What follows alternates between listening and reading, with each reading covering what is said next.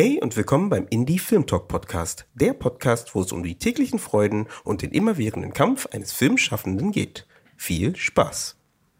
Halt! Falls ihr jetzt dachtet, die Folge geht gleich los, gibt es heute eine kleine Ankündigung zu machen. Diese Folge ist eine Spezialfolge. Wir wollen mal ein bisschen was anderes ausprobieren. In dem Fall ist es eine Panel-Diskussion, die wir in Zusammenarbeit mit der DFFB, also der Deutschen Film- und Fernsehakademie in Berlin, aufgenommen haben wo es um das Thema Showrunning geht. Das ist so ein kleines Experiment mit der Aufnahme. Das heißt, sagt gerne Bescheid, wie gut ihr das findet, ob wir da weitermachen sollen, weil ich finde es super interessant. Ähm, solche Panels sind immer ein bisschen schade, dass die meistens so ein bisschen verloren gehen, wenn man nicht selber Zeit hatte, um vor Ort zu sein. Und so hat man die Möglichkeit, nochmal in so ein Panel reinzuhören und sich trotzdem auch von zu Hause aus ein paar Informationen dazu einzuholen. Und deswegen haben wir das so ein bisschen mal angestoßen, um mal zu schauen, wie das bei euch ankommt. Kurz zu dem Panel nochmal. Dieses Panel ist von den DFFB Sessions. Das ist eine Veranstaltungsreihe von der DFFB, wo es verschiedene Screenings gibt, Podiumsdiskussionen gibt oder auch Vorträge zum Thema Film machen, Film schaffen und alles, was damit zusammenhängt. Und in dieser Folge geht es um das Thema Showrunning. Also, was ist eigentlich Showrunning heutzutage aus Deutschland? Was gehört dazu? wer muss man sein dafür, wie kommt man dazu und wie kommen eigentlich die Stoffe, die man geschrieben hat, bei den Broadcasting-Firmen an. Geführt wird dieses Gespräch von Susanna Ward, die Produzent, Regisseur und Drehbuchautorin ist. Kleine Anmerkung nochmal, diese Folge ist in Englisch, das heißt, ähm, bitte nicht erschrecken, ist einfach den Umständen entsprechend in Englisch gewesen, aber der Podcast bleibt immer noch auf Deutsch, das heißt, die nächsten Folgen, die kommen werden, werden ähm, trotzdem auf Deutsch sein. Aber für den Exkurs könnte es immer mal wieder sein, dass wir ähm, eine englische Folge mit einfließen lassen, wenn es dem Content entsprechend äh, nötig wird. Ansonsten kann ich, glaube ich, gar nicht mehr so viel sagen und ich glaube, ich habe schon sehr viel gesagt. Also wünsche ich euch einfach ein angenehmes Panel, viel Spaß und wir hören uns am Ende nochmal.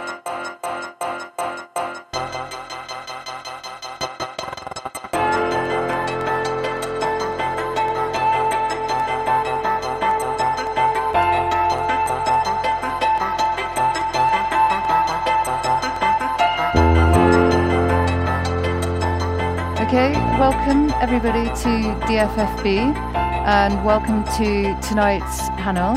Tonight's session is called What is Showrunning? The originator of the panel, unfortunately, has been taken ill, Anna De Paoli, and so sadly she's not here tonight. So I'm going to be running the questions on my own.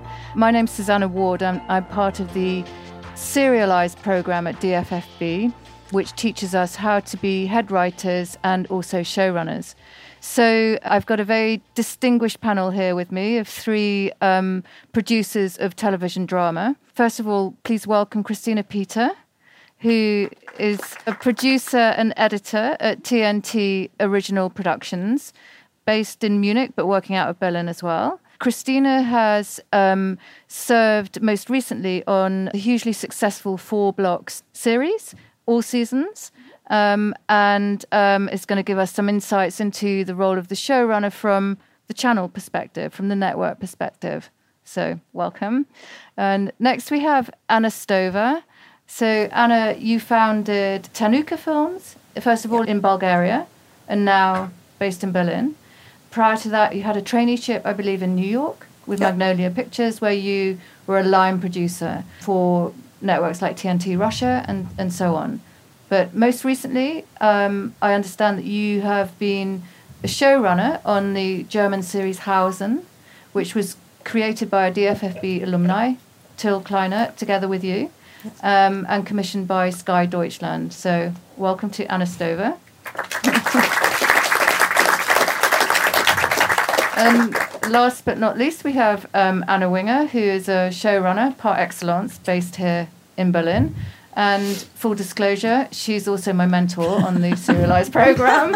so she'll be getting all the easy questions. Um, so, anyway, Anna is the creator, alongside her husband, Jörg Winger, of Deutschland 83, which met with huge international success and uh, critical acclaim, and is currently being followed up by season two, which is Deutschland 86, which I believe is also airing around the world. And I know, at least in the UK, it's had rave reviews as well. Mm. We've got Deutschland 89, season three, which is in the pipeline. And prior to becoming a showrunner, Anna wrote a book. A mom. I, I, I, have got to remember the list. She Had wrote a, a book. Yeah. She made a radio series. Yeah. and she was a professional photographer. Yeah. So, just a little bit of an insight into what a showrunner might have in their toolbox. Yeah. So, welcome to Anna Winger.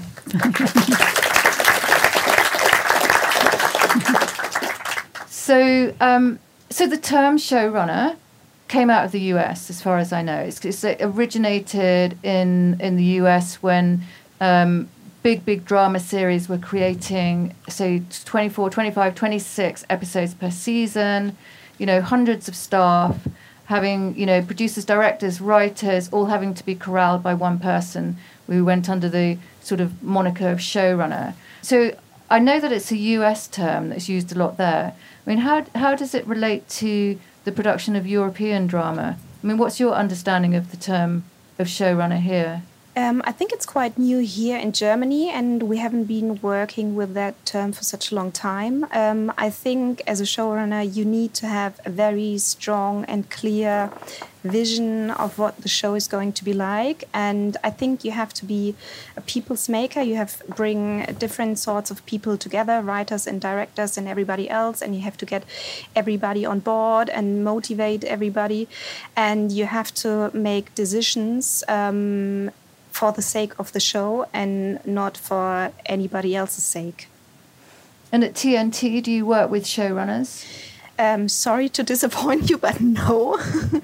um, not because we don't want to. Um, we just uh, haven't uh, felt the need to work with them because um, the creatives we were working on um, on each project they were so talented and also multi-talented that we didn't really have that strong distinction between uh, he's a writer and he's a director, you know. And um, we combined all the powers we had, and um, so um, we, we felt like we were um, like a team of showrunners. Okay, great. So Anna Stoeva, you've served as a showrunner. What, what's your perception of how the role is here in Europe, maybe compared with the US or just simply here in Europe? Yeah, I'll make a short intro that basically, as you mentioned, we uh, had a series, or like developed a series together with uh, Till Kleinert, who is a DFFB alumni, and it was the very first for us. So before that, we, like everybody else, were doing short films. I had my small company in Bulgaria, and then Till had this idea, and we developed the pilot. So then it kind of snowballed very quickly. We managed to get a development deal from Sky, which for us was a dream come true, and it then was very quickly greenlit. So it's all very new to me. So uh, my experience is mostly in the development, but also as we came with the idea together with Till, and he is a writer director, and I'm a writer producer and then we were only two basically the development deal was only us two developing all the outlines until village in kind of decrepit courtyard or kind of farm where he lives. So it was very us and the project centric. So vision was a big part of it. It was us uh, kind of also translating the vision into visuals into a mood book and then trying when we started working with the team to relate and with other writers that was a new and big experience for us and we wanted to have a writers room but then we were very far in the devel- far in the development process as long as the main arc goes in the story. So it was quite a conundrum and it was quite uh, a learning process for us. How do we involve people to something that already has a beginning middle and end but we still want to keep alive? We want to develop with them with a writers room that kind of comes in the middle of the process to still keep it open but true to the narrative. So for us it was this carrying the vision and allowing it to change but still kind of uh, lead to the story that we want to tell Great. So we'll come back in, in, in more detail later to find out more about how you did all of that. So, Anna Winger, I mean, what's your view on the difference between showrunners in Europe and in the US? Well, I, I, guess I would define a showrunner as something really different from from the way they've defined it because I feel like showrunning really only has to do with production. It's like a showrunner is the bridge between script development and and production. You know, if you're just learning how to write scripts, you can very easily slide into becoming like a professor of theoretical television. We've talked about this quite a bit. I, I think that the real magic is how do you translate what's on the page into something that is is actually made, right? And I think show running to me is about taking, you know, I'm I'm the head writer of, of Deutschland. You know, I, I write it, I have writer's room, then I rewrite all the scripts, and then we make it, right? And and the difference between say writing a novel when like you're finished writing and then it's done is when you finish writing the scripts, you're just is just the beginning, you know, and then it's like you, you feel totally exhausted but actually it's just the beginning of the process. Basically, I think to me it's like it's that moment where you take these scripts that are like in your head, this thing that's sort of on the page but is mostly in your head, and you say like, okay, now there's going to be set designers and costume and actors and and um, you know we're really in it right now. I'm, I'm making a new show for Netflix right now, and and we're just actually someone who works with me is here with me. We're very tired, and um, we we're just at that point where like the scripts suddenly are about to become a reality. We start shooting on May 15th and that this phase is what I really think of as being showrunning. This is just my definition. It's like, you know, we've got all the heads of departments are working on like what they do and like one person's just making like all the wigs and this is a big it's a wig heavy show. It's a beards heavy show. So we have a lot of hair that's just one small department, but it's like that's just one piece of the puzzle, but it's this huge piece. And the question is who brings it together. And I would say on Deutschland, I do that with I'm the head writer of the show, but I, I the show running I share with my husband because another big piece of translating what's on the page to production is money, you know, and that's just a reality of, of what we're doing. So there's always that moment where you're like, right, so here's how we see it. There's a thousand extras and they're all in incredible costumes and they're all running on an enormous beach. And then you say, well, we only have like 10 bucks to shoot that shot. So actually it's going to be five people and they're not going to be wearing costumes and we're going to do it at home. You know, it's there's a there's a whole way in which you can alter scripts and keep the spirit of what you're doing and still stay in budget. And I feel like that's show running. So in that, it sounds like there's there's a bit of a conflict of interest for a showrunner, where on the one hand you're a producer, on the other hand you're a creative. Correct me if uh, if I'm wrong. So there's life. no. So is one is one I mean, one part life. of you trying to manage the budget, and and you know, and the other part is like pushing for an amazing yeah. shot. Well, I, th- I th- to me, that that's the magic of it. Like that's actually the job. I I think. I mean but I, I don't know what it is. In Germany, it's thrown around a lot. Like directors call themselves showrunners. Um, I think everyone likes the glamorous idea of being a showrunner. I don't see the job as being glamorous at all. Um, I think it's actually really hard. And um, I, I, worked on a show called Berlin Station that's an American show that's shot here. And the showrunner, I mean, his job was so difficult. He didn't create the show. I mean, in my case, I'm the creator, but I, you know, it's it's not always like that you know, he had come on because the creator had no production experience and it was so difficult. And they had, you know, four or five times as much money as any German show. So it wasn't that they were trying to squeeze the budget like we do, but it was, you know, it's a lot of moving parts. So the, the job is, is about bringing those moving parts together. So it seems like an enormous job for one person to do. How has that been your experience in the channel? Do you feel like you want to see this work spread across more than one person, or if if the show running running talent existed, would you prefer to use a showrunner? We don't mind. I think we're open to any way that works, you know, whatever works is good for us. I think there's a lot of pressure on one person, and you have to be able to handle that. And so, and also, I think there's so many creative people out there. You you don't need only one person to do the job, and so it's more like a, a team working process that benefits the show and gives you the feeling that we are all in this together which I really like, and uh, my colleagues do as well. And that's why we always chose um, to see what is out there, who's working with us, and how we can combine all those uh, different talents. So I'm wondering whether you are you are a kind face of the channel, and maybe some creatives prefer things to be channeled through a showrunner and trickled down to the rest of the team. And would you say that's having both of you been showrunners a useful sort of role of the showrunner to basically manage up and manage down? Again, my experience is mainly in development, but I cannot imagine it otherwise. Maybe because even though I haven't been a showrunner before, uh, my experience in film and kind of in working also on American films because I also come from the side of service and line production. I always feel there needs to be one person and there needs to be a very clear structure. That's my belief. That's my belief for the film as a machine, while film is as much uh, a creative magic as much it is a machine. I enjoy the machine, and I believe uh, there needs to be this connecting point. There needs to be point of reference. There needs to be a point of ignition for everybody else. So I believe it's a role. In my experience with limited experience with uh, German TV and what I hear, I feel it's a bit lacking, and I feel the structure is necessary. That it helps. I think I feel that it helps. I think it also depends on the channel you're working with.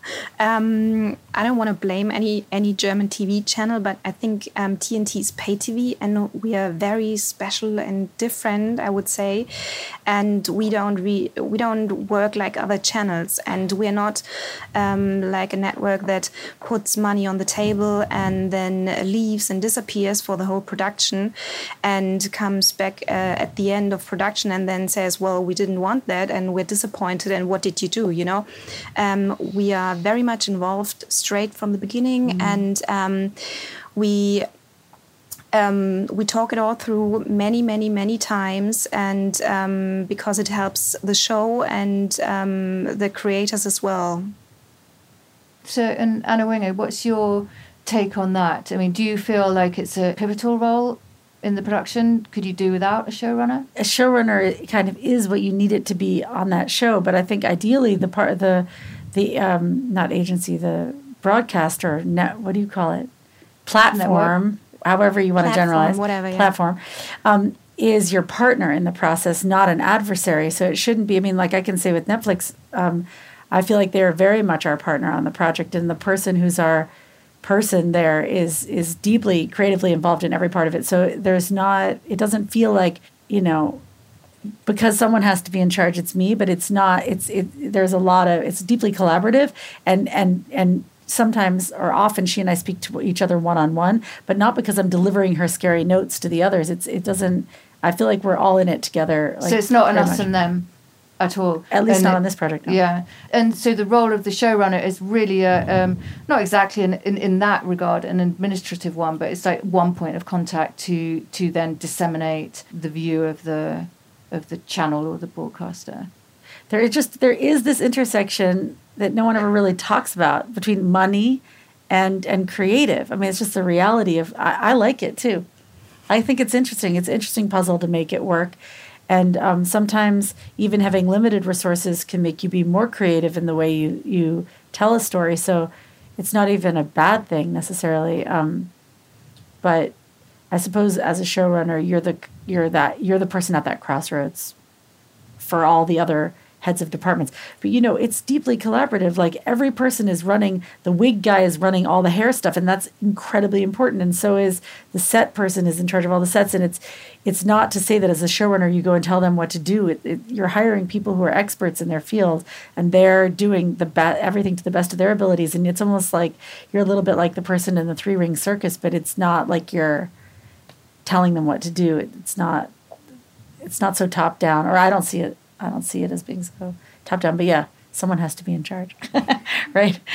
I mean, I guess. So it, it sounds like there's a degree of delegation there, but but also like there must be some key postings within your team that come very soon after you take up the position of, of showrunner, and which, just to be clear, is most times not credited as showrunner, is it? It's normally credited as an exec producer.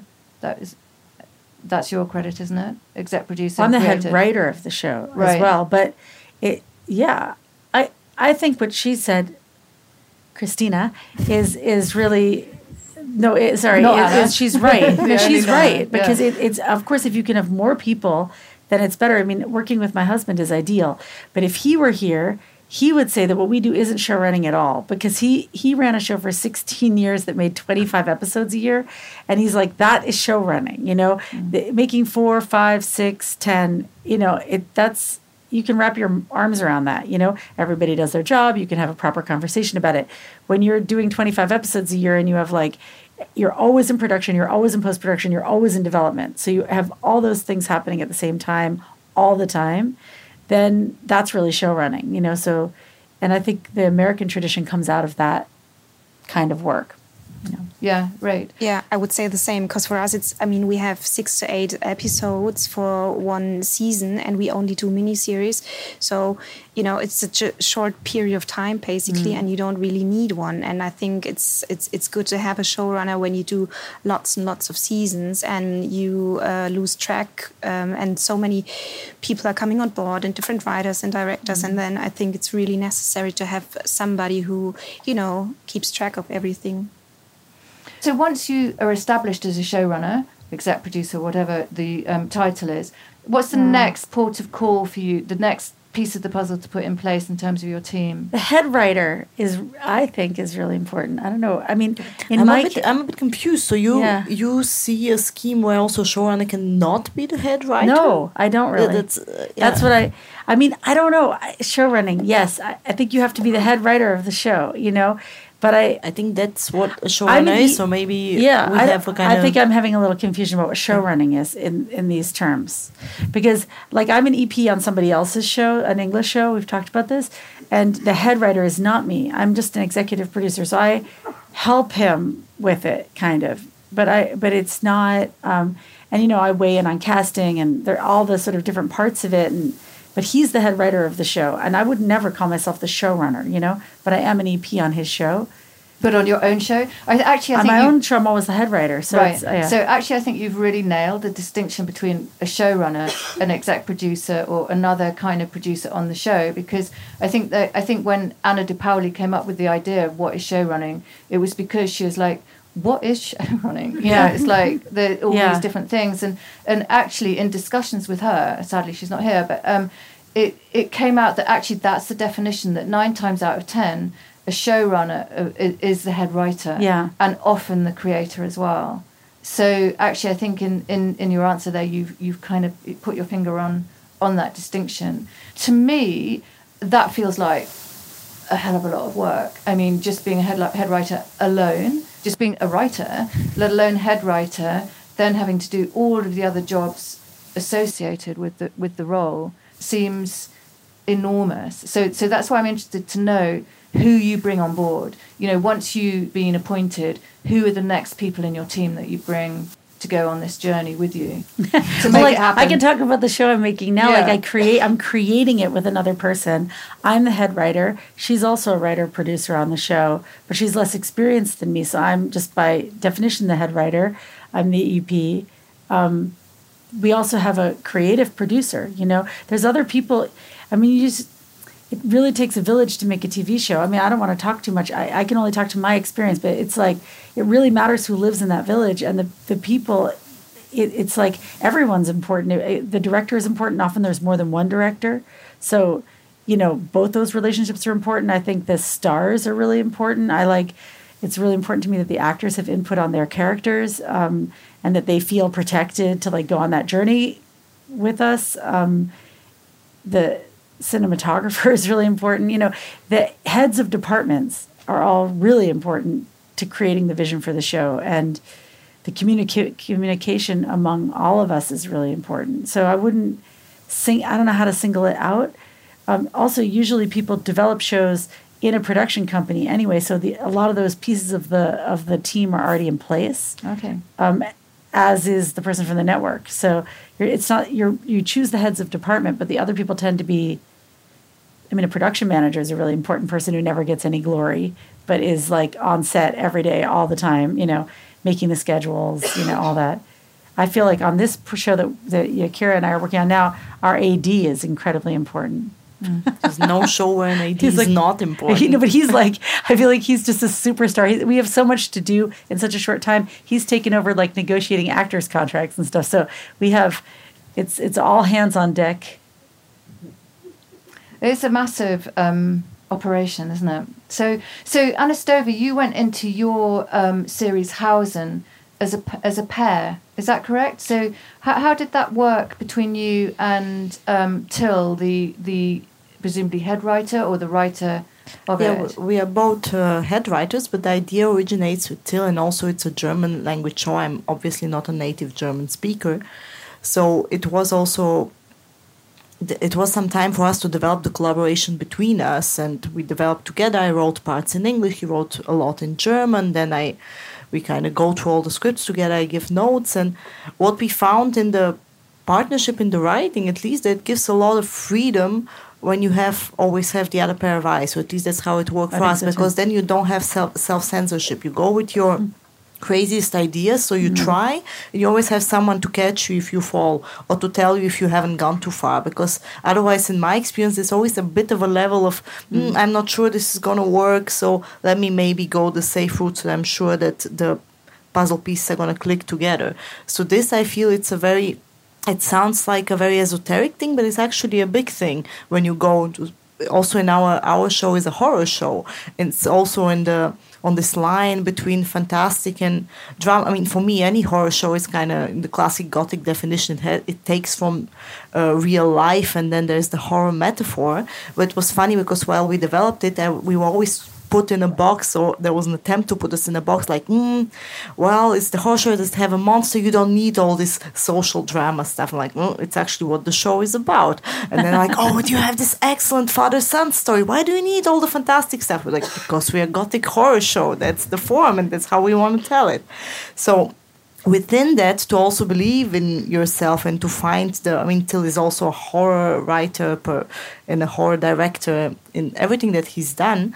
But to really jump and to know there's always someone who'll tell you and navigate you and this helps to be more courageous i think. So for us it works very well in terms of freedom to be two people and with the level of trust is also very important because we know each other for a long time and we again because we are we it's the first time in this position for us. Before that, we worked as crew on Valeska Grisebach's film Western, which was a very difficult shoot. And we went to a crazy four months in Bulgarian villages working basically. I was a production manager until oh. was an AD. so well, we that's, survived that's it together. How to be a showrunner, actually. And that's how we also yeah. came together. And we knew we could uh, mm-hmm. kind of go through lows and heights. And this was very mm-hmm. important for us. So it was great to have two people. And I highly recommend it. No, I can really I see, agree with that. Yeah, the advantage of collaboration, but also, like you say, experience of just experience seeing production roll through. So, who do you feel you, is your closest collaborator in the production of a of a TV drama series?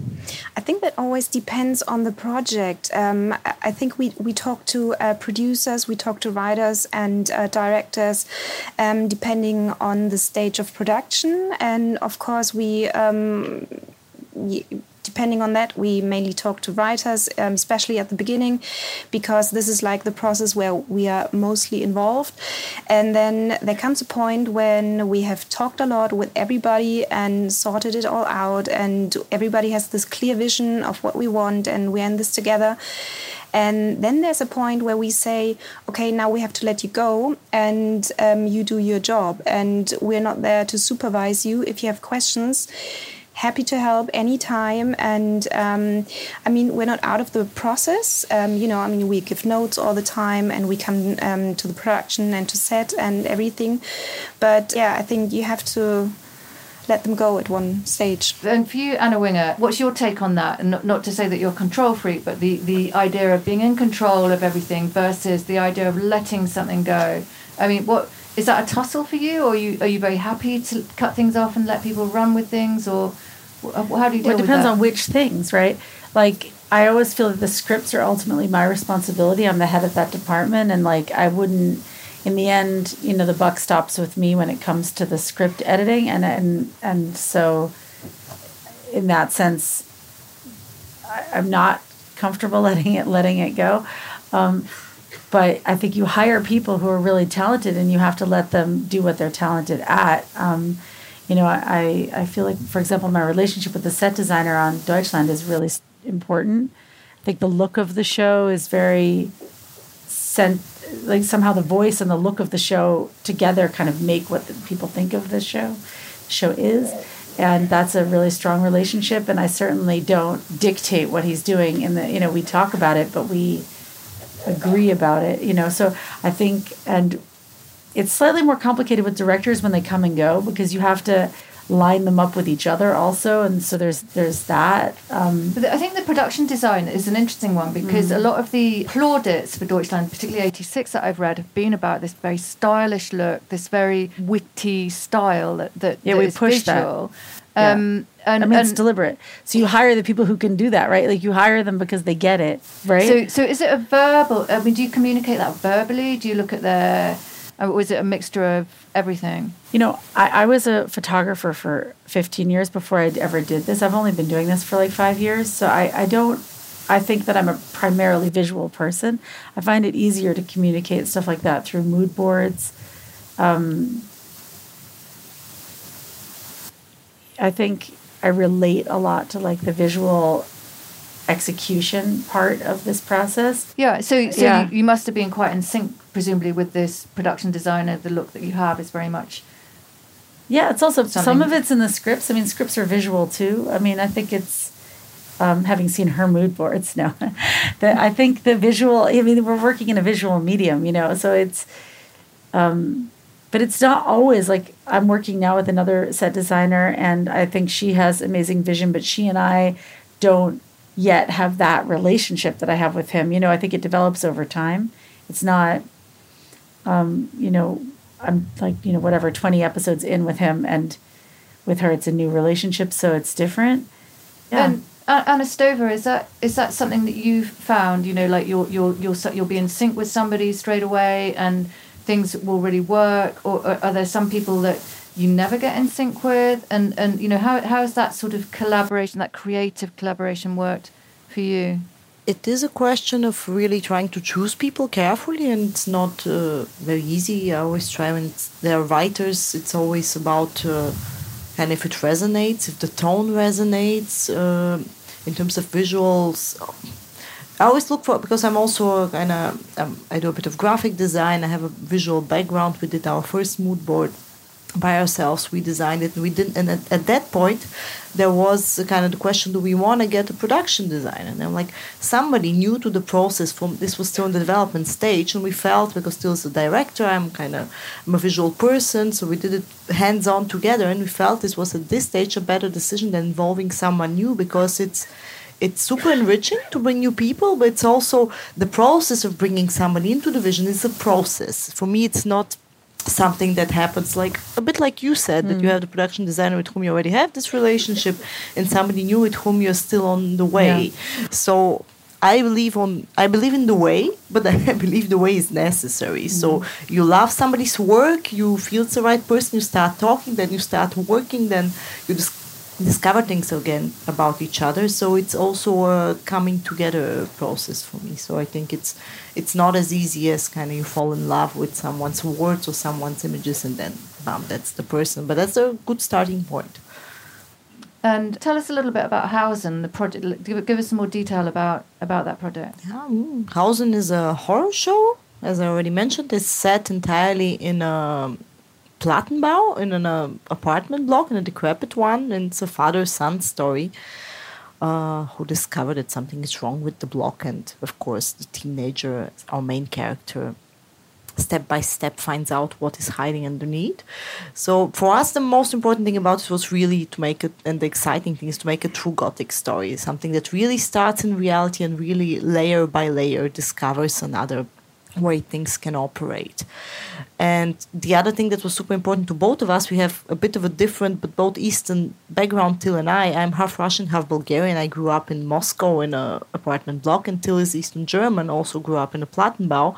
So for us, this really rooted in reality feeling to be in this huge monstrous unit of people and what happens behind every door, and mm. this a bit of a voyeuristic thing to try to imagine what kind of stories can hide there, was a, a big thing for us and a very kind of rooted and real. We almost we believe in the monsters we create.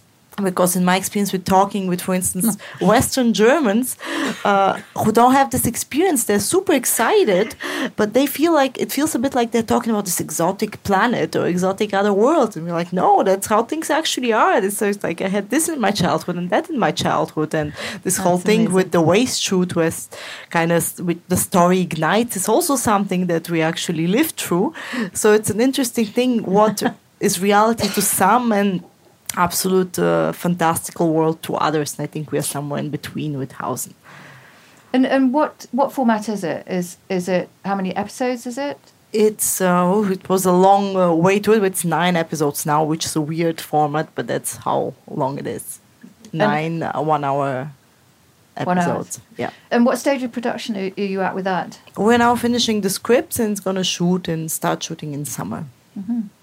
Exciting. So, and how did you get that? I mean, you mentioned it a very little bit at the top. I mean, can you give us more detail about how you and Till got this commission and, and went ahead and became showrunners of Hausen? Well, we we were a very non-standard uh, kind of situation because also, as you mentioned, you usually have a production company. That's where you go as a writer. Well, we started after we worked together. We were sharing ideas. Till had the idea and had some scenes, and it's something that was bringing him for years. He had it way back, and I read it and it was it really resonated with me. And then I because I also coming from Eastern Europe, you really have to like fight for your money. And what we usually do, we go to pitchings and to workshops, and we develop the hell out of projects. So it was my experience. I was like, oh, I found this kind of workshop, the Midpoint workshop that develops series, and looks like it really spends the time because one thing to just go through the motions, but the other thing is to put in the work with mentors and midpoint was great for that. So we went there with till and we ended up with a pilot in the other end. Mm-hmm. A pilot and a bible which we because there are two sessions they were separated months in which you're supposed to write the script. So it was a great leap from really great ideas and scenes and a short treatment to something that was mm-hmm. really and having a ready pilot it was in english at that time because it was an international workshop is something more or less unusual because you usually go with the bible and then you get the, a development deal, or at least here, to write the pilot. So we had the pilot. We also were lucky enough to win a project award, an HBO award, because it was sponsored by HBO Central Europe, which unfortunately doesn't do German shows, but they gave us this award. So then I made sure I write HBO award on every possible document we had when we were sending it out, and we got a really great response in terms of how quickly people read and how interested they were. So we sent it to Sky. Just ad hoc? Well, uh, Till knew the director, artistic director of the Munich Film Festival, and he said like Sky's looking for stuff for stuff like that. Here's the email. You can say I recommend you. But it was pretty ad hoc. In my experience, I've done this many times before. For instance, with documentaries, you never get a mail back, and here we got like three mails from Sky from different people in the same bag. Like, oh yeah, yeah, yeah, we, we're reading. Let's talk like in two days. And it went very fast. But I think, okay, I'm joking about the age HBO. Okay, I'm not joking. It did work. It also got it very quickly read at Netflix, for instance. But there they wanted something that's more thematically goes into other seasons because I was a bit of a close story. But still, it was a very quick response. There I wrote, I think, on Facebook. I was like, I'm lazy or I don't know, I'm crazy. I'm like, I'll just write. We have this award. But uh, what So for you me, submitted to Netflix through Facebook? Yeah. Wow. well, that's a contact I managed to find. But uh, the important things, all jokes, jokes aside, is that I think, and I still believe the pilot was very good and went through a lot of work, and our Bible was great. And I'm, I'm just saying it because I believe it. And I think this is what, because after reading the pilot, that's when we would really be like, wow. And it's, the Bible was great, but having the pilot really, it's a bit like a proof of concept because when you read a good Bible or a series, you're like, yeah, it has a lot of potential. What would be the voice? And the pilot gives you an example Yeah. of the voice and a definite example where you can really see the quality of the writing. And mm-hmm. so I think this is what. So then basically, Till and I, as people, I had my small Bulgarian production company, but it was clear we would never produce it with it because it was a German show meant to be in German. But we then, the two of us, got the development deal with Sky, and then we got to kind of pick and attract the German producer for the financing, which was kind of Sky let us uh, choose with whom we go Who's forward. producing? Lago film. So uh, that's how it went for us. And then uh, by the time a green light was nearing, we already have kind of suggested the producer, and that's how it went forward. But basically, it was the two of us wrote this way. But I would say it was the strength of the material And, and, so the, script- work we put in Right. to get it to this stage. and the um, the tenacity as well to just keep going. Yeah. Again, I'm Eastern European. You don't survive without tenacity. So the script was in the script was in English originally, and now it's being shot in German, German. yeah. right. So um, Anna Winger, that uh, what tell us about your project that you're working on at the moment? Oh, now? Yeah, the Uh, one that, the I- one uh, that's in yeah. production. Oh, we're we're uh, making. Um, it's it's called Unorthodox. It's inspired by a book and the story that was written by a woman named Deborah Feldman. It's become something. It's taken on a life of its own. Um, it's about a woman who leaves an extremely ultra orthodox community in New York and comes to Berlin, and it's told uh, the past and the present are woven together in uh, in two time. So two time periods are woven together. It's a uh, yeah, it's uh, it doesn't really fit into a single genre. I guess I'm interested in genre mix. You know, Deutschland is like a coming of age story and a spy story. It's kind of got a lot of different pieces, and this is sort of a romantic tragedy with some thriller in elements, um, and it has. I mean, we keep joking that we're making a costume drama that takes place now because it has like just crazy costume aspects to it. So there's, in that sense, um, it has uh, a, it has a also level of kind of heightened, not fantasy exactly, but it feels a little bit like costume drama that's contemporary. So that's a, an interesting uh, part of it too. because because it's because it's um it, it Orthodox Ju- Judaism. Yeah, yeah, or- because because they're uh, it, they're the woman comes from the Satmar community, which is a very ex- it's the most ultra orthodox uh, Jewish community, and it has the costumes and the way they dress, and it's it's very specific. Everything is very specific. Uh, they wear wigs and um, the way the men do their hair and what people are wearing. So it has this kind of, it's a little bit like making some kind of, you know, Middle England drama, even though it's contemporary, which is sort of fun. And that makes it, it gives it a kind of heightened quality also. And um, I can't talk about any other, I, I keep thinking like which things are we allowed to talk about. You know, we have an amazing cast. And I don't know if I already said the show is in Yiddish. Did I? no, you didn't say Ah, that. it's in Yiddish. So Yiddish is, is a dialect of German, which is an interesting little detail. So um, we've done this casting all over the world to find the cast, and um, we have an amazing director. And I, I don't know if I'm allowed to talk about all of this yet. So we have brought it's it it feels like a very kind of special project, and it's uh, it's a limited series. So it's um, we're making this kind of special one off. Six parts or It's four parts. It's Four four, hours. I mean, we could make more maybe, but right now we're just focused on making this kind of special thing. I, I'm a little bit on the fence about ongoing series. I, I, I feel like there's something so incredible about bringing everybody together to make something where everyone's super invested in making something special.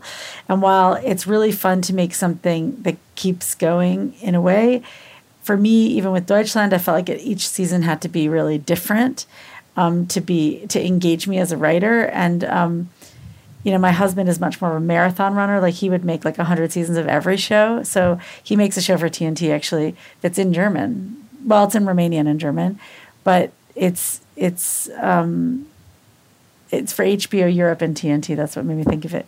But it's uh, you know, he, he's someone who always thinks that show. He he's always thinking about how something can, continues. And I think maybe I think a little bit more like a novelist in that sense. It's also fun to work with new people, and I don't know. I this particular show, yeah, it has an ending. But you know, even things that have an ending can go on if you just have another idea for what happens next. You know, so there's it's sort of like with novels. Sometimes there's a sequel, and sometimes there isn't, or at least that's how I approach material as a writer. So and that's for Netflix. This is for right? Netflix, yeah. I love working with Netflix. I, I, I'm just going to say it. Like it's, I feel like it, it, it really is everything that I thought it would be. and Um, that, and I'm not advertising. No one's here from Netflix, so, but it's been, you know, it's all women. It's, it's incredibly international. They're really into artists. It's that they want to make ambitious programming and they give really good notes. So at least for me, it's been a really positive experience, and I think for all of us, that's been that's been really pretty cool. Great. Yeah. Um, and um, I know you, you. I heard you talk about their their um, take on your on the titles. Um, Titles. The titles, and Oh. I don't know whether you can say that, but That's uh, funny. yeah. Yeah. I mean, Netflix has all kinds of interesting stuff. I'm like a student of the business. Like, I find all kinds of weird details interesting. So I'll tell you this because it's funny. They they said to us I, I don't have I don't have my uh, the picture of it, but they they show us stuff sometimes like um, in in PowerPoint presentations that we don't have. Right? They just show it to us. So they shit. I don't have the specifics, but they they said okay they have this thing called credit innovation so they they have a lot of information about how people watch tv and and they don't share all of it but sometimes if you ask them a specific question they'll tell you an insight that you hadn't really thought of and they told us that they that people don't watch credits. Now of course if you watch netflix you know you're all skipping through the credits right? If you're binge watching a series so you kind of know that. But as somebody making a show you're always really into the credits so you're like wait hold up like we had this great idea for our two minute credit sequence and they're like yeah nobody watches credits. And we were thinking they call it credit innovation that you could just have no credits or just like have the, the title and then you're like but we were thinking two minutes of our names flashing across the, you know, whatever. Credits, everybody has a lot to say about credit. Okay. So then they told us, and I wish I had the, the still had the picture of it because it was such an amazing statistic. Maybe it's my phone. Anyway, the number was so outrageous that I, I'm not even going to be able to replicate it. But they said when they introduced the possibility of skipping credits, right? They introduced it on a certain day, whenever that was, you know, 2000 13. They introduced the possibility on Netflix that you didn't have to watch the credits. On that day, some incredible number of people didn't watch the credits, right? and it added up to 59 years in real time of unwatched credits. It was like, and guess what? We don't need your credits. So that's credit innovation. You know, it, I love like those little weird tidbits are so interesting because when you're in it, you're like really into the credits, and then turns out no one's watching them. So. I'll still defend my favorite credit sequence, sequence of all time, the True Blood credit sequence, and there's several like much this, imitated. But they're so good. It's good. I watch no, it every single time. Yeah, I, I, there's a lot of them. I, of the I love them too. too. Yeah. But yeah, yeah. I watched the Deutschland one for the song. So yeah, yeah, the Deutschland one. Come on, no, but it's it, but uh, people watch it on YouTube by itself. No, but it's it, it it is funny, like these kind of algorithm details. But so, so you're you're a big fan of an SVOD of working for Netflix. It's working. Um, we, we we're hearing a lot about how the um, streaming platforms and so on are, are, kind of shaking the industry in all over the world. I mean, what's your what's your um, take on the influence of, of the, the streaming platforms on television drama series? Um, I think it's just nice that um, everybody starts producing so many series. I mean, I personally I like watching series, and I think it's just really good for the industry, um, and because it gives us um, the support basically to uh, keep on producing. So I think it's a good thing. Mm, to be fair, you know, TNT was one of, if not the first, German broadcaster to make original type cable programming. I mean, yeah, true. I feel like Weinberg was one of one of those shows. Was the, Add a Friend was the first one in 2012, and after that, Weinberg. Yeah. Yeah. So there was kind of nobody doing that. yeah. Here before that, so whether it's SVOD, that's why I was like, do we call it platform? Like, how do you generalize about all these? Is it is TNT a network? We are a broadcaster. You are a broadcaster. Yeah. Okay. Yeah. So it's all it's all the new people in the market I mean, I think it's the big ones that everybody's talking about: Netflix, Amazon, um, what Apple's going to do, this this sort of thing. Yeah, um, I mean, you will see in a few years who who can um, actually um, survive. You know, because everybody starts um, um, their own platform, and I mean, only time will tell who can really, you know, keep people interested and produce all this content. I mean, so much money, and who who who can see it all. You know. So mm. let's see. And do, do you have a view on that, or is, is it something that's working for you? The new the new sort of landscape of um, television. Uh, for me, as a creator, as a producer, it works in terms of that uh, it's exciting and you can get things done. You can get your projects done. You can get them read. You can hear back, and it's a much faster pace. So it really is a ripe soil. How it will develop, I mean, it's not for me to say. I think in the end, the good content will say we'll see if it's a bubble. It's kind of it feels like a bubble a little bit with series but on the other hand so many people watch. I don't know. I think it's going to be more the quality content there's always going to be demand for it and so it's going to sift through and it's going to it's going to be there.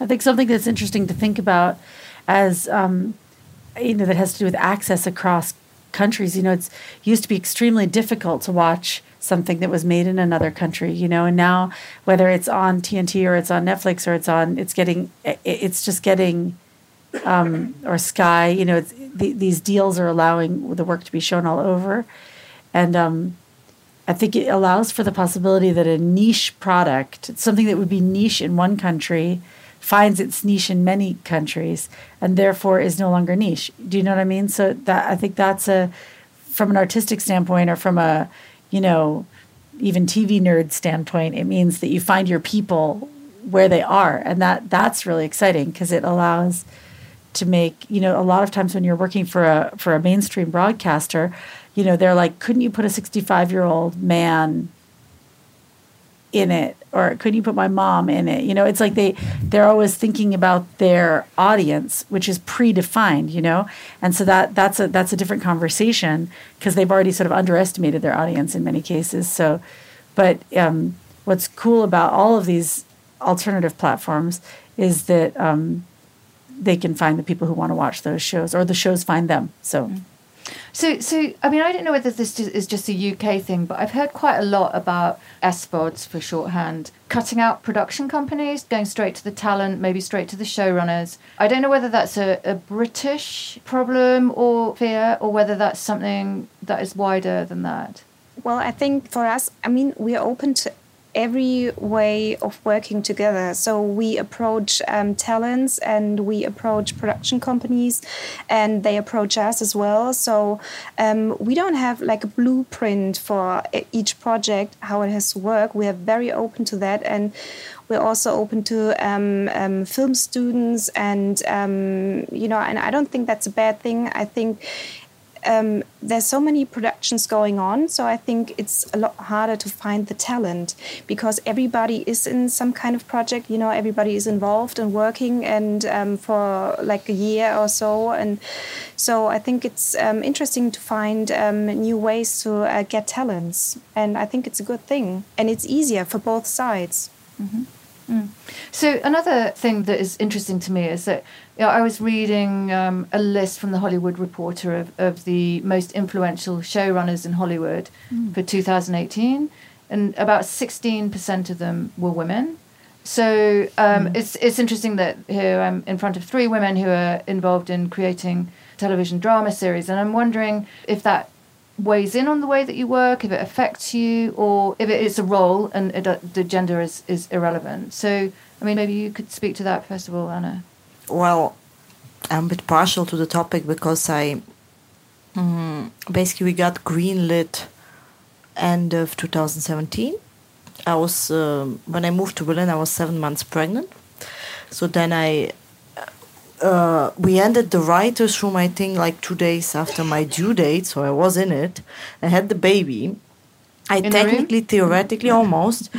I think the baby was the only thing that happened right on time, like one week later, so that we could finish the writers' room. And then I directly was supposed to have three months maternity leave, but I was still, of course, reading and editing scripts and then somehow combining everything. So, from on this, on the one side, I also wanted to ask you that how do you combine things? Because it's such an intense uh, job. Of course filmmaking overall is but I've, i found it like to be a tricky thing to combine. And also i think generally in this industry it's not so easy to be a woman. I still think there's different treatment that is different. Even if it's not outspoken i think it's also there is this automatic because the conditions are not tailored to women it automatically takes a lot of kind of belief and perseverance to survive them. I mean, it's like an automatic way that you could fall off the wagon just because of the pressure or because the way you are being treated. So, of course, if you push through in the end, you end up to be, so to say, in the same role as men. But I would say it's like in any industry, and there's a reason why there's 60% of women. And it's not only tradition, it's also that what you need to sacrifice to arrive. That's how I see it. I never did this before I had kids, so my whole my entire career is organized like around my children. and like last night, you know, we were at my house until like one or two in the morning. My kids came and said goodnight to everybody. We kept talking about the scripts. I mean, it's all organized. I work with my husband so often too.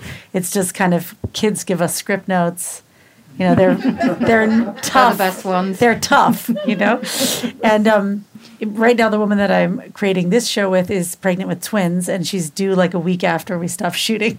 so I'm not even sure we can insure her on set like the last month. I, I don't even know how that works.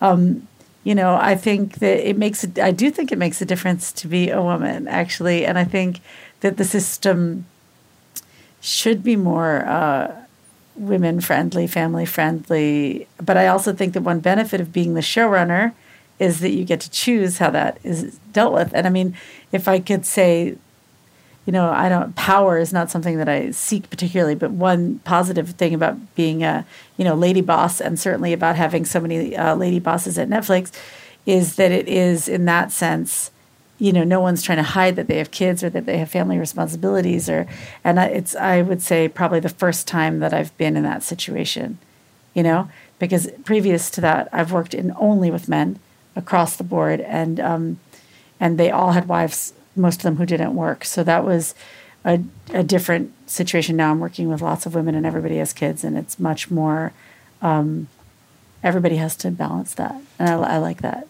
and what about the way that you interact with people? Do you ever see a difference between the way that men are treated in the in the environment versus the way that people talk to you, or is eh, do you feel equal in that level? Yes, duh, of course. I got to ask. I mean, I, like, until this project, I was always the only woman in the room. I am the only woman in the room. Yeah, always, always. Well, I've often been the only woman in the room, and, and they still talk to the men. So, so a lot of No, di- a what I lot mean. of the uh, questioning will go towards the. Mm. And Yeah, yeah, So- no, I think it's it is a problem. You know, I mean, it's a different conversation in a way, but it's. Uh, I think Germany is extremely behind the rest of the world in this way. It's a really big problem in this country and this industry.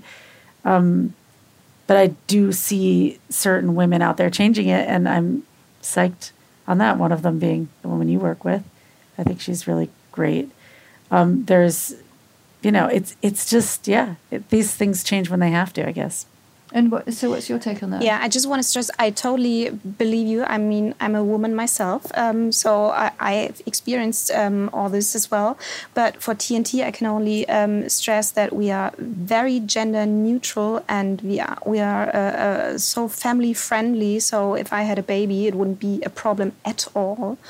And um, yeah, so this is like, but also the first company I've worked at where this isn't a problem at all. Okay.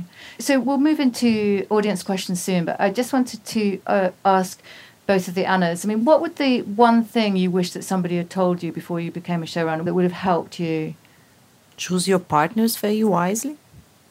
I agree with that. I mean, I always say this, but it, it really takes a village to make a TV show, so it matters who lives in the village. You know, it's you spend a lot of time with with everybody involved. So. Yeah. Working time is quality time. Okay. Um, so, I mean, I've got uh, some more questions, but I thought I'd open it to the floor just in case we, we have half an hour. So, if there's any um, questions from anybody in the audience, Thank you very much. Um, so, I have two questions, um, which are actually very practical. Uh, one is you were already saying that you were approaching like uh, the platforms with the Bible and a concept. What would be the uh, general experience of you, or what would uh, you say? What's the most favorite form? Because I heard very different things about this, and also what's the difference between a concept and a Bible, especially like did you approach really with the concept or more like with the Bible? Because there there are very very sh- uh, blurry lines between concept and Bible, and it's also for getting paid for these certain things. It's like sometimes very strange uh, definition, like Just no say, definition. say we had a Bible and a pilot script.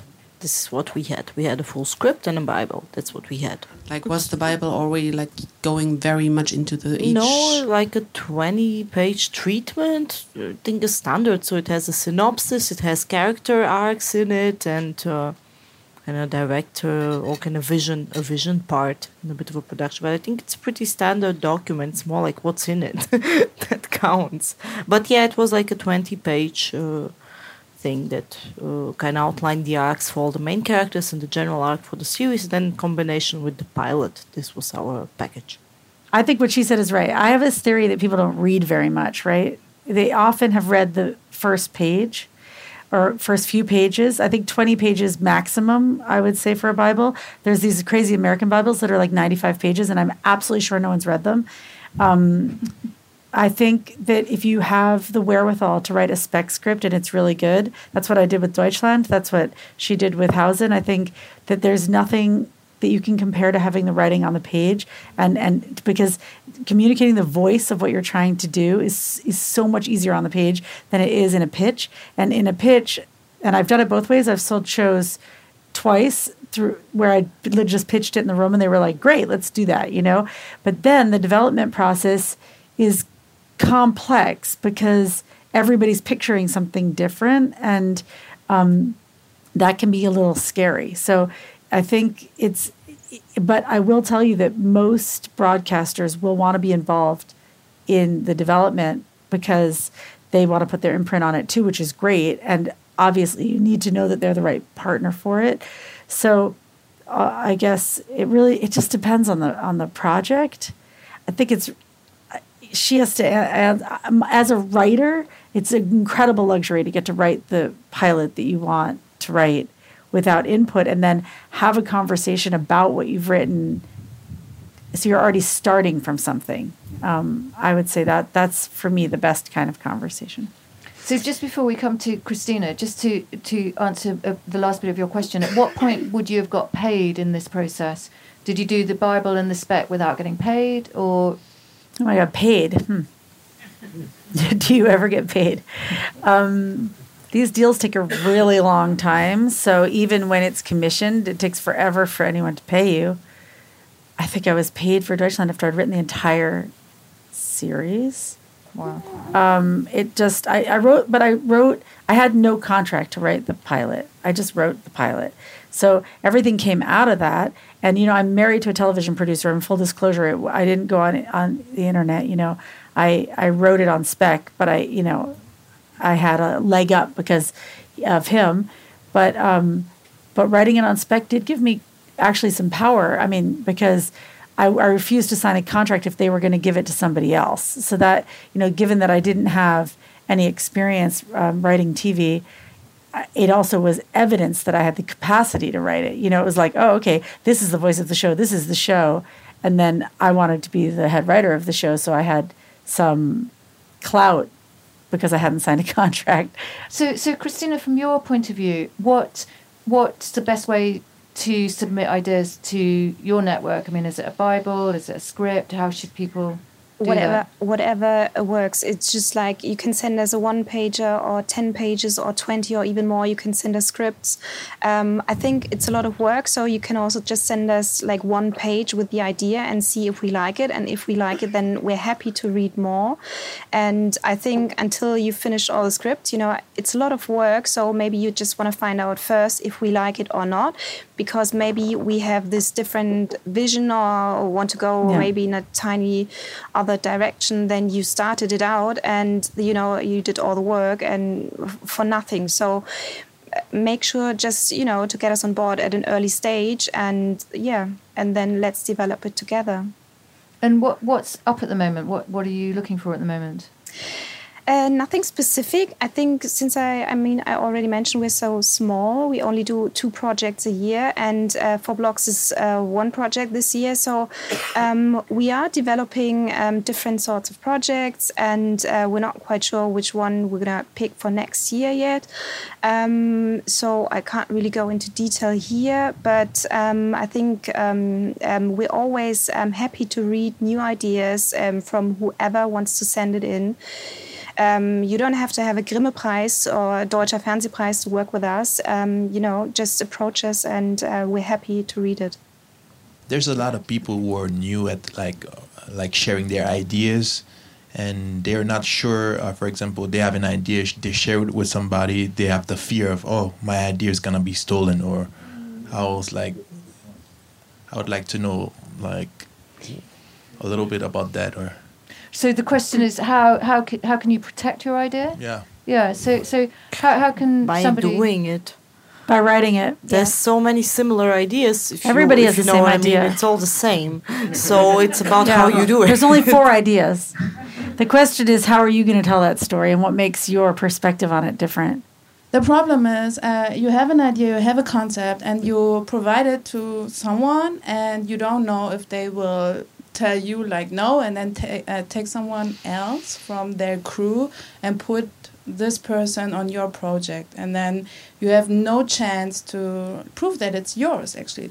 And well Oh no, no, I don't think it's like that. I think it's more like they say they they acknowledge that you did it and Yeah. they say, anyway we'll get somebody else. So No, they have the, your project then. They can put anyone on it, like find new authors who are. no, but I mean, like listen, everybody they're not like vultures. You know, it's not that like that. It, everyone's not out to steal your ideas. It's a conversation, but they might not think you're a good enough writer to deliver on the promise of the idea, and that's problematic. I mean that that happens to people at every level, and it it's there's that doesn't mean that they don't acknowledge it was your idea or don't pay you, but they may not pay you to be the showrunner of your own show or to write all the scripts. Or there's there's so many different kinds of deals that emerge from pitching something. I wouldn't be afraid to pitch something, you know. Okay. I mean, because uh, actually, I heard from different persons that this already happened, like with ProSieben or um, with some broadcasters in Germany, that they really took the idea and put someone else on it. Yeah, so I've never worked for anybody like that, but I so I don't know. But I'm sure that's true, but it doesn't mean it's going to happen to you. I mean, it's a crapshoot. You know, it's it's if I mean, I think her whole experience and mine to some degree is evidence that if you don't put yourself out there, then nothing happens. So in some way, there has to be. Um, I think what what she did with this program it sounds like a very good idea because then you came out of it with the you know evidence I'm a of your huge work. believer in uh, development works, at least the ones that are really Mm-hmm. about uh, doing the work, having time in between. I'm Mm-hmm. a huge believer in developing stuff, in kind of writing and rewriting even the Mm-hmm. initial package, because also not only because it gives you a better selling tool, but also because it clears what you want to say and makes Mm-hmm. it stronger and starts you gives you a, a better foot forward at the beginning, a better impulse, a better vision.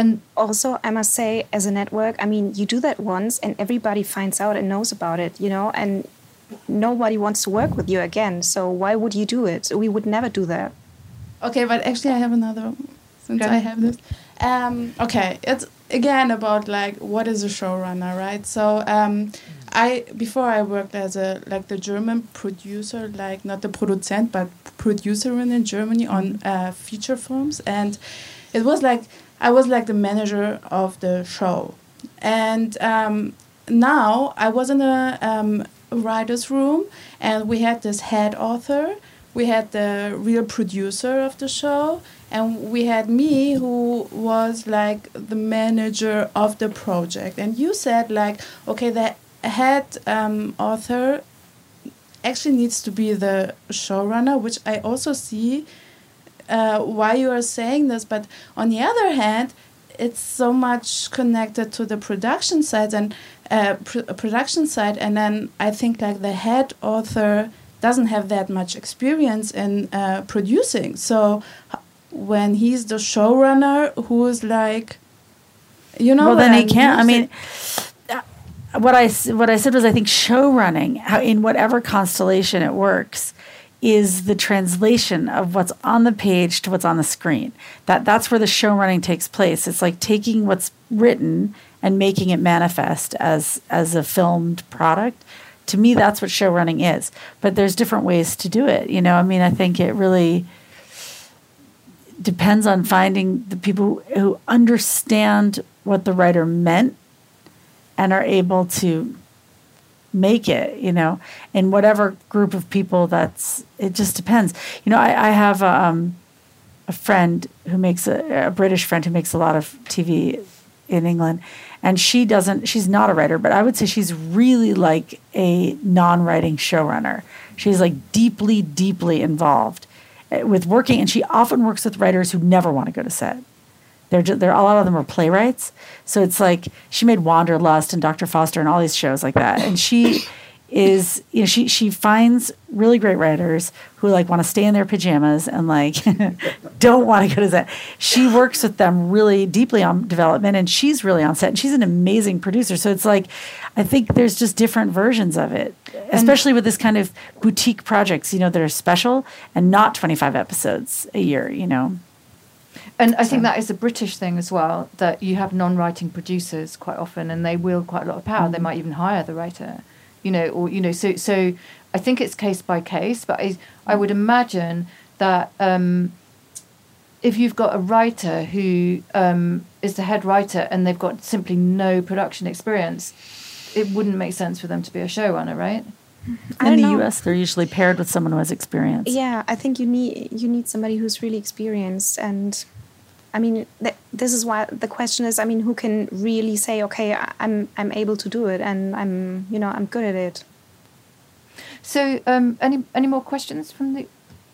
A very quick question to Christina. You encouraged us to send in one pagers. Do you commission on the basis of one, one pagers? No, we don't. Do you commission on the basis of what minim- minimally? We don't have a blueprint. Um, I think we like to read one pages um, at an early stage, and then um, if we like it, then we would like to read more. And um, if it's a comedy show, we like to read um, some scenes, you know, to get an idea and uh, to feel the tone and the characters as well. And um, yeah, I don't know. Then it's different from every project, but we don't commission on one on the basis of one page. You commission before the pilot is written. Um, in some cases, we had um, even all the books written.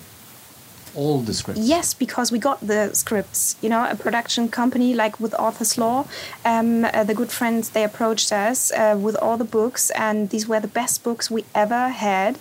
And the writer Benjamin Gutsche, he hadn't done anything uh, like no big project beforehand. This is why I said we we would work with any writer and um, yeah they were just um, they were all scripts. And so we were happy to do it. But we also had uh, projects where we just um, had like a small treatment or just an idea. And yeah.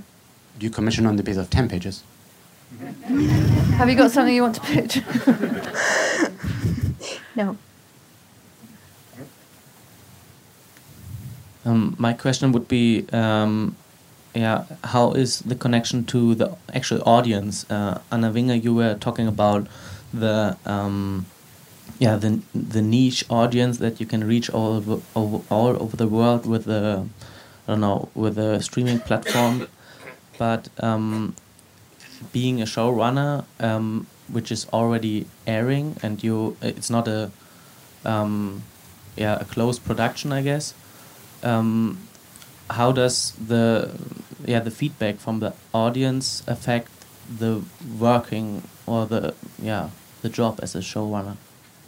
I've never made made anything that was like on TV while I was making it. I, you know, I've I made one season of Deutschland and then three years later made another season of Deutschland. At which point there was no feedback from the audience. It was you know it was almost like making a different show. And now I'm making Unorthodox, but and then I've worked on a, a couple of uh, I've developed a couple of other projects. I I haven't had the experience of like an American show where they're like the thing about American shows like This Is Us or something is that they finish two or three up or even with Berlin Station, which I, I'm a consulting producer on that. The the thing is that's on and they haven't finished shooting, so you are getting some feedback that in theory, I mean, with Berlin Station, not so much because it's like only ten episodes, but the with a with a show like you know this is us as 18 episodes right? It starts airing when they've made four. So then there's all this sort of twitter and instagram and whatever. It, there's this whole feedback loop with the audience or Grey's Anatomy or something right? And they're making it while they're interacting with the audience. And and my husband makes this cop show called Soko Leipzig. He made it for like since he was like 25 and that they had a lot of feedback with the audience online. And that because it, because they make 25 episodes a year or something. So there's a lot of chance for the audience to to kind of participate. But with more boutique pro- programming where you're just making like eight episodes there, it, there there's too much of a delay to have a direct relationship, or at least that's that's the kind of work that I've worked on. So, Christina, do you have um, in TNT? Do you look at social media, like feedback and so on, and decide whether to recommission, or does it affect you? Mm, well, of course, we look at it because it's really entertaining, at least for 4 Blocks. Um, you should definitely go on Facebook and, and, and read it all. It's very entertaining. Um, I think, yeah, we have um, our marketing colleagues. They do a great job in that field, and um, we do look at it. But um, I think because we want to create fans, you know, um, and we don't want to make a show that nobody likes and nobody watches. And um, especially for 4 Blocks, we didn't do um, another season, like a second season, and now a third season, because we ourselves liked it so much. Of course, we liked it, but also because um, it had so many fans, which we didn't expect at all, because um, all our projects could totally fail or could totally um, succeed, and we know never know beforehand. And um, so that was the case with four blocks, and we only did um, a second season because um, everybody liked it so much, and that's also why we did a third season. Mm-hmm. So there's another question. Yeah. Hi, the two Annas. Could you say something about how you recruit writers for the writing writers' rooms?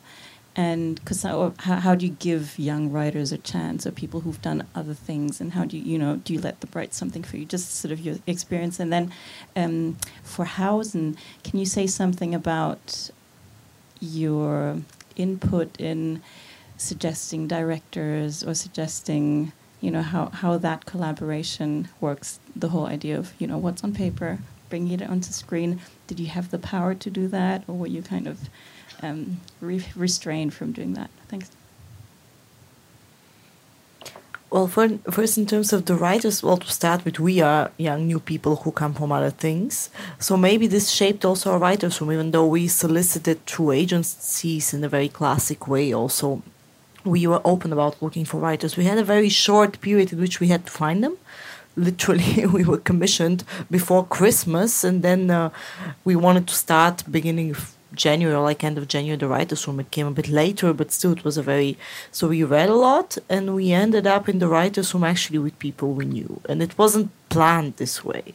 Uh, to be honest, we were very open, and we, but also it was a a combination of a young writer with whom Till has written before. He has worked before on a tiny web series, but she has a very nice taste for the fantastic and for the teen voice and kind of really authentic kids. And our main character is a teenager, and basically our main characters are kids. I mean, the father is also important, but this was important to us.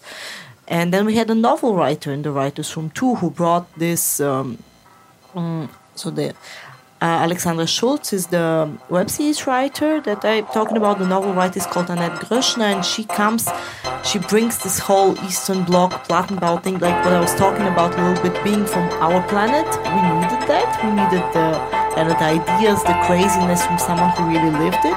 So, for instance, she ended up only, only being with us in the writers' room and writing the someone else took over the script. But this was super great input for actually enriching the world. Then we had a very experienced uh, TV writer, Erol Yesilkaya, who written a number of amazing, super successful Tatorts. So this was in the beginning our writers' room. So it was based on the tone and of, to be honest, of whether we liked the writing. Of course, was in communication the whole time with the channel, but the, we had a lot of freedom in whom we suggested. So I would say we were happy with everyone we picked. There was but nothing did, did that was. Sorry, did, did they send you storylines that they developed specifically for Hausen, or did you read previous? What we did, we pre-read uh, basically scripts that they sent that they that had nothing to do with Hausen that they. Uh, decided to send us. It was their choice what we get to read. And then uh, the writers that we were actually considering, we asked to write a scene. So we gave them like a scene because we were trying for ourselves mm, to smart. come up with with an idea how do we kind of get a uh, feeling how they see our characters and of the voice. And they've read the pilot, and so in a way it was a bit of a mirroring exercise, and then their voice shining through it. So we gave each one a scene as a task and then but to a smaller pool of people and then on this basis we chose but it was for ourselves new so we were thinking of a tool and also not to make people of course write on spec too much so they were thinking that the scene uh, would make sense, and that's how we chose in the end. That's smart. I, I don't have any uh, proper answer for this. I, I have worked a lot with people who've never written anything. I think I see my own capacity to finish the scripts as being very central to my collaborative project uh, process in the room. So I've worked a lot with people who don't have any scripts to show. It's it's really important to me to have a certain kind of conversation in the room, whatever the project is, and I think that in some ways, for me, I'm casting less for the, their writing skills and more for what they bring to the conversation. Um, because I know that in the end I'm going to rewrite the scripts. That's just my own process. Not everyone's like that, but I, I heavily rewrite all the scripts. So it's just it's knowing that going into it. I I'm more interested in like who, who are we going to develop? How are we going to develop these ideas together? And but we have a writer working with us on Unorthodox who I, I just saw him pitch uh, in the serialized thing last year. That's how I. Uh, that's how I know of him. I mean, it was just I remembered him, and then uh, he's working with us now. Um, but you know, I work with really small writers' rooms anyway, so I I don't know if I've ever worked with anyone other than him that I really didn't know. It's more like I brought the people in. So, but that's really smart to have them write a scene. It had never occurred to me, right. and I like that idea a lot. I think that's something that's you can, because we didn't know what we were doing. So no, but it's a really good idea. Also, that's something that you can do if you have a pilot. You know, if you have a really clear pilot that has a really clear voice, you then you have the chance to see how people can. Uh, right to that voice. Yeah, I think so too. I think without the pilot, it would have been too much of a shot in the dark and a bit of unfair to people because mm. they have no guideline. But mm. with the pilot, it made mm. sense. Uh, hi. Um, I have a few questions about a specific thematic area. Which could, is, could, yeah? If you could just um, choose one question, that would be great because we, um, we, we, need to yes. get going. How do you choose the production companies that you work with? And um, for Christina, do you have specific production companies that you work with in the first place when a writer approaches you that you bring to the table? Or are you also open to work with production, production companies that the writer collaborates with and with whom that writer approaches you? So, yes. Okay. no, we don't have only one production company we work with. We are um, open to everybody. Um, we haven't had the process that um, a writer approached us and then we found a production company. But we are open to that process as well, um, and um, I think it depends on on each project what it needs, and um, yeah. So yes. Okay. Thank you. Good. Thank you. Well, it just leaves to say thank you very much to our great panel. So Christina Peter, Anna Stoeva, and Anna Winger. So thank you.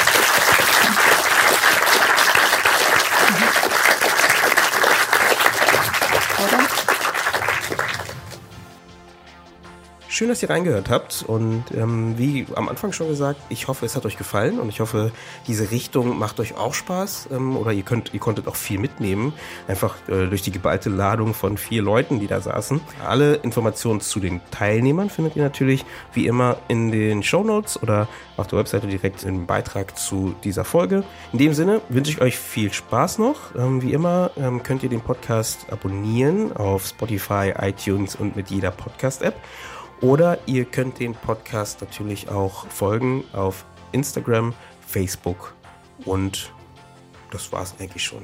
Ich wünsche euch noch einen schönen Tag, schöne Nacht oder schönen Abend und wir hören uns bei der nächsten Folge. Ciao!